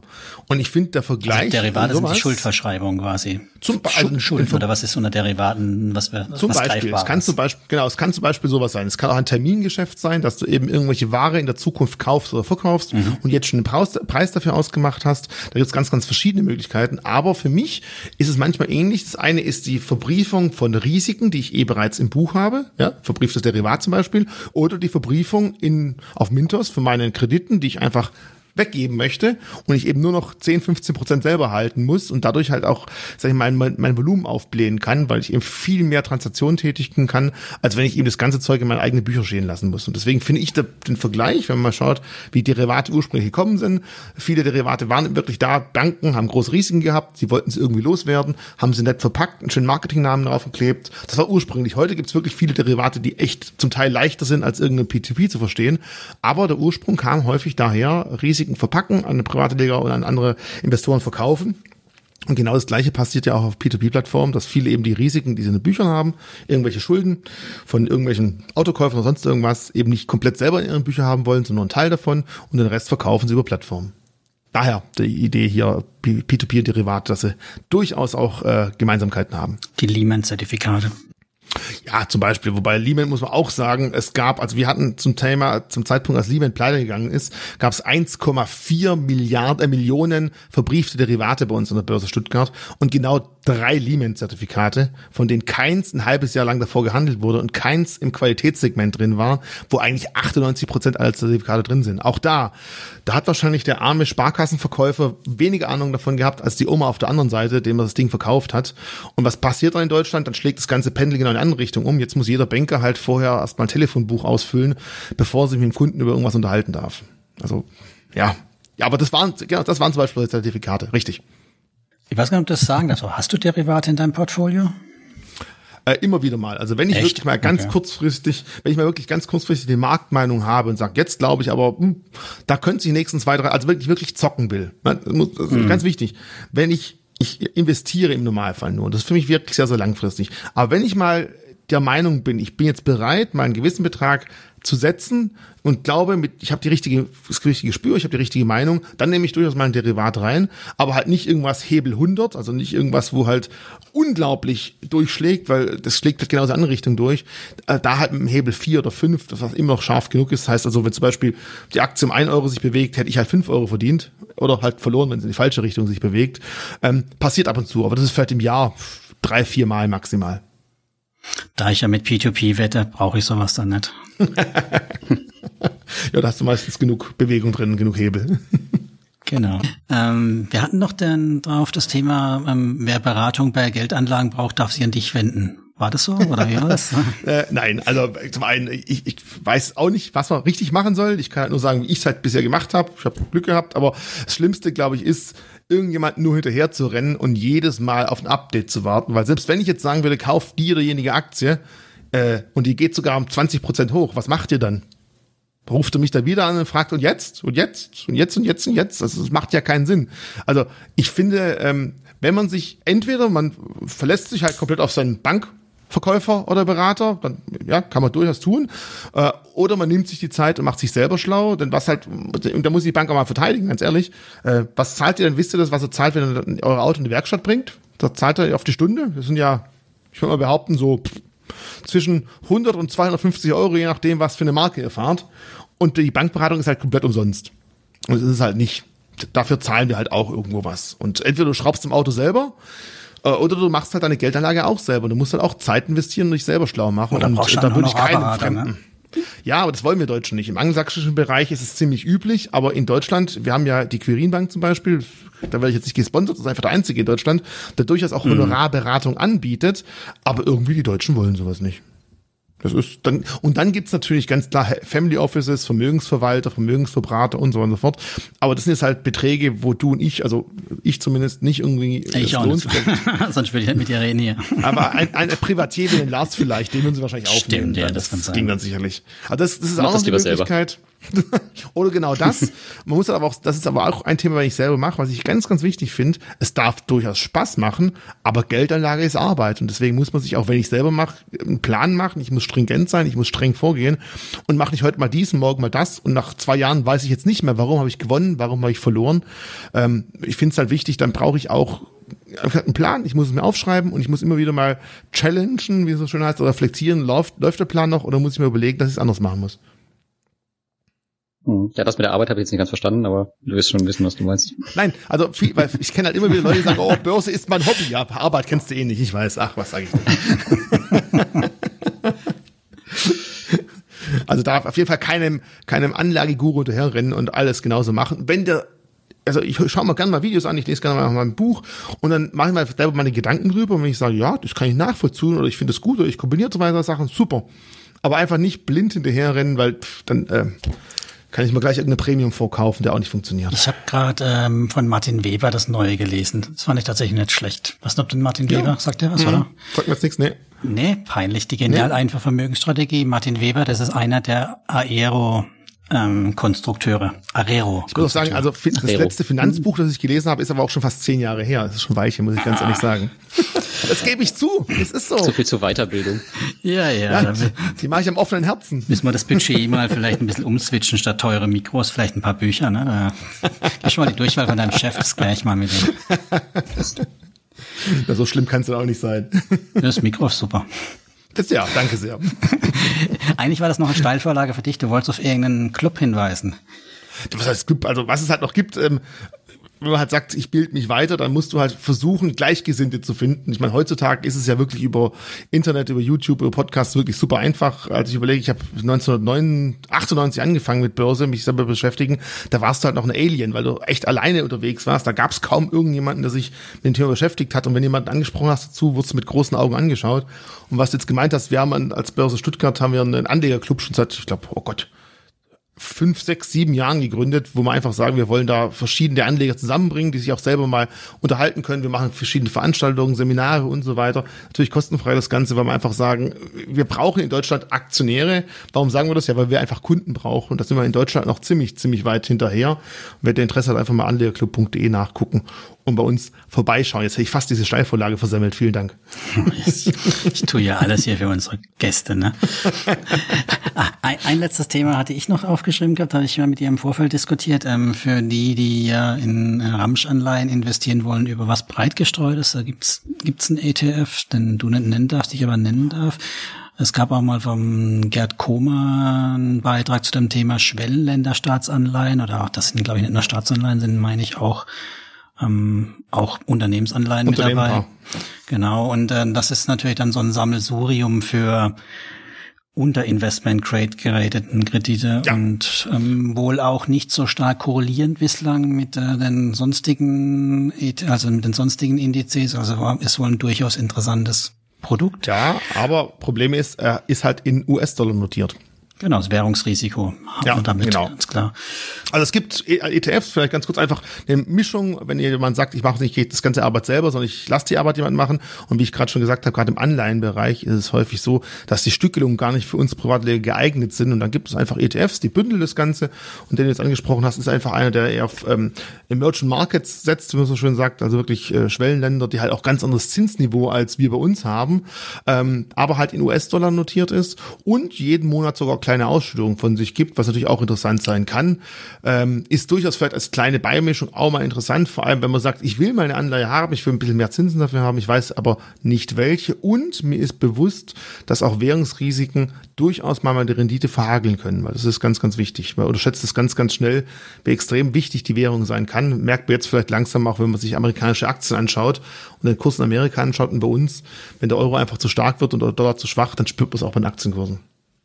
Ja, ja, nee, aber ich habe ich hab den auch im Portfolio, ich fand den durchaus interessant, weil das halt auch einen Markt abdeckt, den wir jetzt mit unseren P2P-Krediten ja auch gar nicht kommen. Also wir kommen, kommen ja. an keine amerikanischen Plattformen ran. Und äh, ja, wir kamen bis vor kurzem ja noch an vietnamesische und sonstige ran, aber die sind ja gerade einen Bach runtergegangen, ein Teil davon. Also von daher ist es ja gar nicht so leicht, auch in manche Schwellenländer reinzukommen oder afrikanische. Ne? Und so daher fand ich das ein ganz interessantes Produkt und. Und deswegen, der ja. hat jetzt eine Gebühr, die für ETFs relativ hoch ist, aber trotz allem, ich muss sagen, 0,45 Prozent im Jahr ist dann dafür diese Dienstleistung durchaus noch, ich sag mal, gerechtfertigt, weil man halt wirklich, wie du gerade gesagt hast, auf Märkte zugreifen kann und auch auf Stückelungen zugreifen kann, die einfach sonst nicht möglich wären. Und wenn man sich dieses Risiko bewusst ist, ja, also ich darf jetzt nicht sagen, tut es, aber es ist zumindest mal Überlegung wert. Ja, ich fand es nur eine schöne Ergänzung. Ja, bin ja auch ein Sammler, ein Jäger. Ich habe ja genug so ETFs schon eingesammelt. Hat er noch dazu gepasst. läuft, als, die Shownotes, würde ich sagen. läuft als Sparplan bei mir über nicht die Bison-App, sondern über Trade Republic, weil da kann man die, den auch kostenlos besparen zum Beispiel. Solange du die Übersicht nicht verlierst, weil genau das passiert hat manchmal, wenn du halt fünf verschiedene ETFs kaufst und in jedem ETF sind die gleichen Aktien drin, da hättest du es gleich sparen können. Das ist, glaube ich, auch ganz wichtig. Ja, da, da, das, da habe ich mir halt die Mühe gemacht, mit Portfolio Performance halt alles okay. einzupflegen, sowohl die Regionen als auch oh. ähm, die nach dem komischen äh, Kapitalisierungsansatz, also Schwellenländer, entwickelte Länder, Small und Big Cap, äh, ne, also so schon schon so das versucht. Wie viel hast du jetzt? Wie viel wie viel ETFs in deinem Portfolio? Zu viele. Ich weiß nicht auswendig, aber bestimmt 20. also mehr als als als Richie Einzelaktien, ne? Nee, das nicht. Aber aber ähm, also alles in allem habe ich mehr Anteil in meinem Portfolio mit den Einzelaktien als Richie hat. Das bestimmt. Also mehr wie 40 Einzeltitel habe ich. Aber davon sind ein Großteil nur ganz kleine Aktienpositionen. Das ist ja der Nachteil von diesen Neo-Broker, ne? also Trade Republic, kannst ja. du halt für 200 Euro SAP ins Portfolio legen und zahlst halt nur einen Euro. Hm. Macht man halt auch mal, probiert man halt mal aus. Also ich habe da diesen Aristokrat vom Dividendenadel nachgebildet mal, mhm. einfach so als Mini-ETF mehr gebaut. Kannst halt 30 Titel einsammeln, ne? Das kann man sich noch leisten irgendwie. Ah, sehr schön. Mach ruhig weiter, mach weiter. Das wird dann Trade Republic nicht lange aushalten, wenn du weitermachst. Sehr schön. Wieso? Damit verdienen sie ja Geld, wenn ich das mache. Wenn ich nichts mache, darf, dann halten sie es nicht Ja, jedes Mal, wenn du für ein Euro was kaufst, verdienen sie kein Geld. Für kleine Beträge, glaubst du mir. Nicht? Echt? Ich weiß, was die Abwicklung eigentlich kostet. Die verdienen damit kein Geld. Mach ja, ruhig weiter. Das die haben das geschickter Idee. gemacht wie ihr. ja, die haben jetzt Aber auch guten Geldgeber bekommen, das stimmt. Aber geht die Werbung nicht auch so, dass man äh, mehr tradet, sobald man äh, Trade Republic nutzt? Werben die nicht sogar damit? Das pinkt ja alle paar Minuten. Ping, kauft doch dies, ping, das ist hochgegangen. Ich gehe davon aus, dass es im Gro auch passiert. Also beim ich tatsächlich ja. ähm, verkaufe nicht, sondern ich kaufe nur zu. Also deswegen. Hm. Und ich habe jetzt auch nur noch Sparpläne laufen. Seit jetzt Einzelaktien-Sparpläne haben, habe ich mir tatsächlich noch die Berkshire Hathaway A-Aktie im Sparplan noch rein, weil ich jetzt tatsächlich für mich auch nochmal entschieden habe, ich werde nicht mehr die Einzelaktien so arg vertiefen, sondern mehr, mehr wieder die Sammelanlagen stärken. Hm. Aber das nur so ja. als kleiner Rand. Thema. Ich bin mit meinen Punkten, glaube ich, ziemlich durch, Lars. Was, weil du hast doch ja, wir haben ein paar ähm, Fragen aus der Community. Äh, ich habe eben noch ein paar mitgeschrieben. Und zwar der, der Alex fragte, wie viel Zeit du, Richie, äh, für deine privaten Finanzen aufwendest. Ähm, Woche im Monat, also nicht in der Woche im Monat, was, was, was ist ganz grob ähm, so. Also ich kann sagen, also ich kann sagen, im Monat vielleicht maximal vier bis fünf Stunden. Okay, was machst du dann genau? Also gut, vielleicht muss ich auch sagen, bei mir ist der Übergang zwischen Arbeit und Beruf äh, und Privatleben fließend, weil ich eh den ganzen Tag mich mit Börsennachrichten beschäftige. Wenn ich irgendwelche Nachrichten oder interessante Sachen finde, wo ich einen Beitrag dazu machen möchte, dann, dann informiere ich mich auch. Vielleicht ist es dann vier bis fünf Stunden. Vielleicht mache ich das sogar häufiger als nur vier bis fünf Stunden.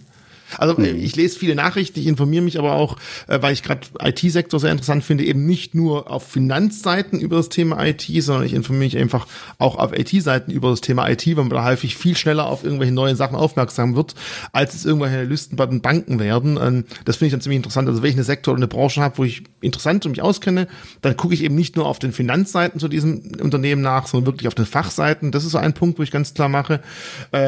Im Kryptobereich lese ich halt mich zumindest zumindest für die großen Coins ein, was es für neue Funktionen gibt, was als nächstes kommen wird, um einfach abschätzen zu können, ob ich der Sache weit noch traue, ob ich nachkaufen will. Und es kommt dann so ungefähr ja auf meine vier, fünf Stunden neben der Arbeitszeit. Ich glaube, das war jetzt der richtige Ansatz. Dann passt das Ganze. Mhm. Okay, gut, damit können wir leben. Und dann fragt er noch weiter, äh, wann bist du endlich finanziell frei? Ich meine, du bist jetzt YouTube-Star und was weiß ich, was du noch ja, alles machst. Ich, aber wenn alles klappt mit 65. So lange. Wenn alles das glaubt dir keiner.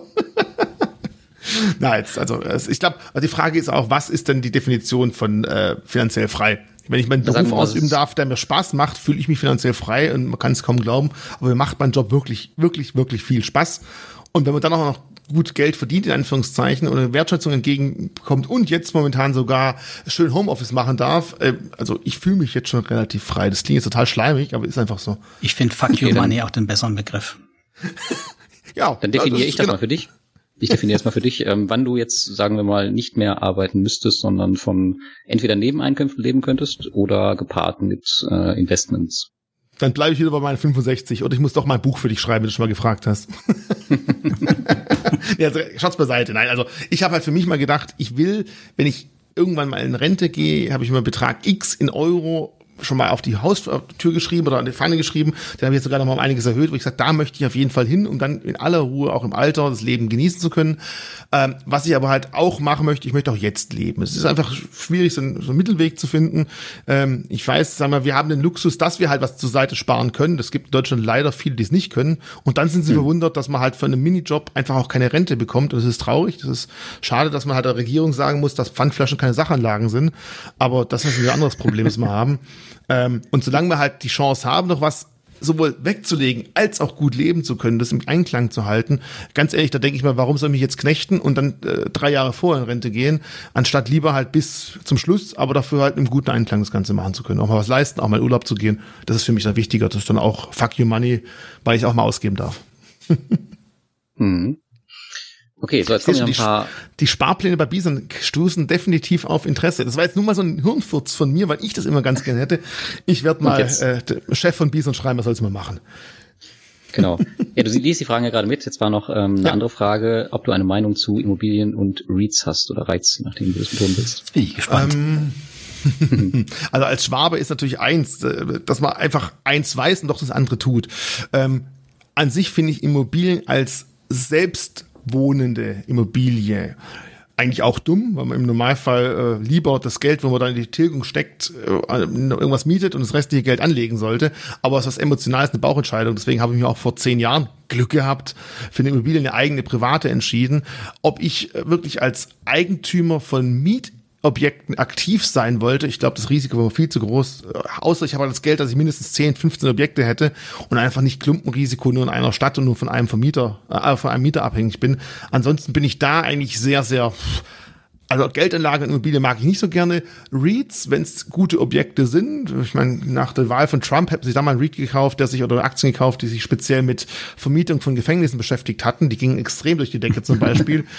Ähm, da kann man durchaus mal schöne Sachen finden, wobei man halt auch sagen muss, ich glaube im Vorgespräch haben wir auch mal gesagt, wie geht's eigentlich zukünftig mit Gewerbeimmobilien weiter, Büroräume und so weiter. Das wird halt auch spannend. Ich meine, ich habe gerade angedeutet, dass ich jetzt äh, im Homeoffice arbeite. Ich war seit ja, März, seit Mitte März genau zweimal für insgesamt sieben Stunden im Büro.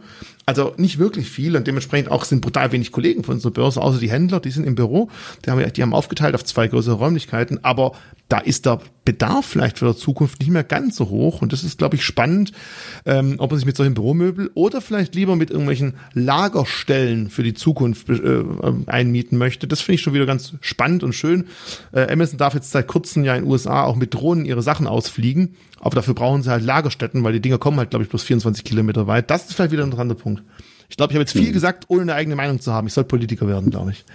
Und ich denke mal, spätestens wenn, wenn du dann geimpft bist, dann wird dich dein Chef wieder sehen wollen. Dann zählt wieder die FaceTime und dann sind alle wieder. nee, ganz ehrlich, ich glaube sogar, also bei uns wird es wirklich sein, also wir haben schon ähm, Gespräche, dass es definitiv auch beides so sein wird. Jetzt schaut's beiseite, warum habe ich das komische Mikro jetzt vor mir stehen? Weil wir einfach mehr und mehr investieren und sagen, das wird auch häufiger noch zukünftig so sein, dass ich einfach auch, oh, die Kollegen auch von zu Hause arbeiten. Ich muss ganz ehrlich sagen, die Qualität der Arbeit ist besser, merke ich. Ich, ich verarsche mich selber, weil ich einfach früher am, am PC bin und länger da bin, weil ich mir einfach sage, hey, ich spare mir jeden Tag fast drei Stunden Fahrt, da bleibe ich mal eineinhalb Stunden länger einfach da. Das, ist, das geht und es ist wirklich sehr, sehr gut. Es kommt natürlich immer darauf an, was für eine Arbeit man hat, wie selbstentscheidend man arbeiten kann. Es geht nicht bei jedem und ich weiß auch, ein Maurermeister, für den ist es halt schwer, Homeoffice zu Hause zu machen. Das geht halt einfach nicht. Mhm. Eine sehr arbeitnehmerfreundliche Antwort von dir. Das musst du jetzt natürlich sagen. So, dann gibt's noch eine, eine letzte Frage und zwar nochmal zu Bison. Äh, gibt es Pläne, welche Coins in Bison noch kommen? Das sicher. Kommt der, kommt der Dogecoin? es gibt sicher Pläne, aber die kann ich halt hier noch nicht weitergeben, weil, wie gesagt, wir haben ja nicht nur den Plan, welchen Coin wollen wir handelbar machen, wir müssen ja genauso auch sagen, wie verwahren wir den Coin sicher. Also wir müssen ja zwei Dinge mhm. berücksichtigen und das Ganze in der deutschen regulatorischen Bestimmung macht es halt manchmal nicht ganz so einfach und jede Coin muss halt anders verwahrt werden, du brauchst Verwahr Sicherheitskonzept und so weiter und so fort. Ähm, aber nochmal, nur fünf Coins, das soll definitiv nicht das Ende sein, das ist ganz klar. Hm, okay. Wobei ich mich natürlich frage, warum ihr jetzt in Bitcoin Cash aufgenommen habt. Das ist nochmal ein anderes Thema. Das ich Ganz einfach, weil das Protokoll, ich finde, das Protokoll für Bitcoin Cash und Bitcoin halt sehr, sehr ähnlich sind und da der Aufwand relativ gering war, es aufzunehmen. Das ist eine ganz ehrliche Antwort. Okay, ja, das macht doch Sinn. Okay. Hat die Konkurrenz auch. Mitbewerber heißen die dann immer Mitbewerber. okay, ja, ich glaube, damit sind wir am Ende, oder? Thomas, hast du noch was? Wir können zu den Veranstaltungshinweisen noch rüber switchen. Da hat nämlich der Richie auch schon was beigetragen dafür, ne? Genau, Invest 2021. Ähm, da waren wir uns beim letzten Mal nicht so ganz sicher mit dem Datum. Also Richie, wann ist die Invest? Also da gibt's so ein Medium, das nennt sich Google. Und wenn du da Invest 2021 eingibst, kommt da raus 23. 24. April 2021. Und äh, da hat Google auch recht, wenn es denn halt kommt. Also wie gesagt, normal, äh, bei den, wenn halt Corona und Co. sich so verhält, wie es jetzt verhält, ganz ehrlich, kann es auch sein, dass es wieder ins Wasser fällt. Aber Stand jetzt ist es geplant 23. 24. April. Hm. Also wenn das jetzt immer noch so ist im März, wie es heute ist, würde sie stattfinden? Also ich, ich glaube eher nicht. Okay. Ganz ehrlich, ja, ich glaube eher nicht. Antwort. Und wenn dann noch die ganzen Jecken ja fast schon durch die Gegend jubeln, mhm. dann wird es noch viel, viel schlimmer werden. Und dann, dann knallt's wirklich, glaube ich. Also ich, ähm, ich, also nee, ich glaube, dann wäre es eher nicht der Fall. Ähm, vielleicht hm, packen wir uns alle mal zusammen und kriegen es wieder in den Griff. Aber wie ich habe vorher schon im Vorgespräch gesagt, solange halt manche Menschen denken, eine Mund-Nasen-Maske gehört übers Kinn, dann kommt es halt nicht wirklich weit. Ich mag die Dinge auch nicht gern, ich fühle mich auch nicht wohl damit, aber es hat für mich mit Respekt auch den anderen Leuten gegenüber zu tun, dass ich dieses blöde, beschissene Teil richtig über die Nase ziehe. Entschuldigung. Und über den Mund natürlich. Danke. ja. Und dann schreibt dir noch jemand im Chat, die Tickets von 2020 gelten auch für 2021. Das ist nochmal ein wichtiger Hinweis, denke ich, für alle Zuhörer. Und wenn nicht, beim Anleger Club gibt's wieder kostenfreie ja, einfach. Also, das, das ist wirklich einfach Tickets. Die werden ja hinterhergeworfen. Also sorry, wer dafür mal gezahlt hat, tut mir leid. Der hat noch viel zu lernen vom Lars, wenn man irgendwo spart und ein paar Bonuspunkte zusammensammelt. Bitter, ja. oh, Bonuspunkte, ganz, ganz schlimmes Stichwort. Ja, nee, dann haben wir noch eine andere Veranstaltung und zwar am 11.10.2020 findet äh, das nächste Peer-to-Peer-Community-Treffen statt. Ich glaube, es haben sich schon knapp 20 Leute angemeldet. Ähm, das wird in Stuttgart stattfinden. Richie, wär's, kommst du auch vorbei? 11.10. Ja. Das ist ja jetzt ja bald quasi. Nee, nee, ich muss gerade überlegen. Monat. Das, das Bescheuerte ist wirklich, ich habe Geschäftsreiseverbot, aber Stuttgart ist ja eigentlich keine Geschäftsreise. Also halten wir auf dem Laufenden. Ja, ist eine Privatveranstaltung. Halt, halt mich mal auf dem Laufenden. Also ja, warum denn nicht? Halten wir auf dem Laufenden. Super. Könnt euch das eine aus, Thomas? Ich muss schauen, mein Sohn hat am nächsten Tag Geburtstag, also das kann sein, dass da. Ist egal. Ja, das weiß ich, dass dir das egal ist. ich schau mal, also mache ich relativ spontan dann. Super, ja. Wenn ihr euch da anmelden wollt, dann kommt einfach in die Facebook-Community und ähm, da gibt's eine Umfrage oben bei dem Datum, aber ich denke, der 11.10. wird's werden. Und ähm, da dann einfach einmal abnicken, damit wir wissen, wie viele Leute kommen. Ja, damit sind wir am Ende, oder? damit sollten wir eigentlich durch sein. Dann bleibt nur noch übrig. Vielen herzlichen Dank, Richie, dass du dabei Gerne, warst. Hat Spaß gemacht. Ich hoffe, es waren nicht zu viele Anekdoten aus dem Börsenumfeld. Was wir eigentlich grundsätzlich überlegt haben, äh, nur so am Rande, Lars, wir wollten eigentlich mal sagen, was kann man vom Thema P2P und Börse beides für Weisheiten anwenden, aber du hast ja schon gesagt, einfach äh, keine Angst haben, ich sag mal, Vertrauen in das, was man getan hat und einfach vielleicht genau, wenn es mal runtergeht, nicht sofort alles werfen, sondern genau das Gegenteil tun, wenn man der Sache vertraut, auch mal nachkaufen, entweder am P2P-Markt, irgendwann am Zweitmarkt noch sich ein paar günstige Dinge mit extrem Abschlägen einverheimsen oder halt wirklich, wenn die Aktienmärkte extrem nach unten rauschen, ich meine, den tiefsten Punkt wird man nie erwischen, vielleicht in ein, zwei Chargen mal nachkaufen, aber wenn man grundsätzlich der Sache traut, ja, dann muss man halt, also investieren kommt halt auch von ein bisschen Risiko, ähm, das muss man auch manchmal eingehen, wenn man sich der Sache bewusst ist. Ansonsten, dann bleibt doch Hörbuch übrig. Super, wunderschönes das Schlusswort. ein mega Schlusswort. ja, mich auch. Dann. Einstudiert. Nein. Sage ich Dankeschön. Auch Dank an alle Zuhörer, die sich beteiligt haben im Chat und äh, freue mich aufs nächste Mal mit euch. Bis zum nächsten Mal. Ciao. Schönen Tag und schönen Abend zusammen. Ciao. Ciao, ciao.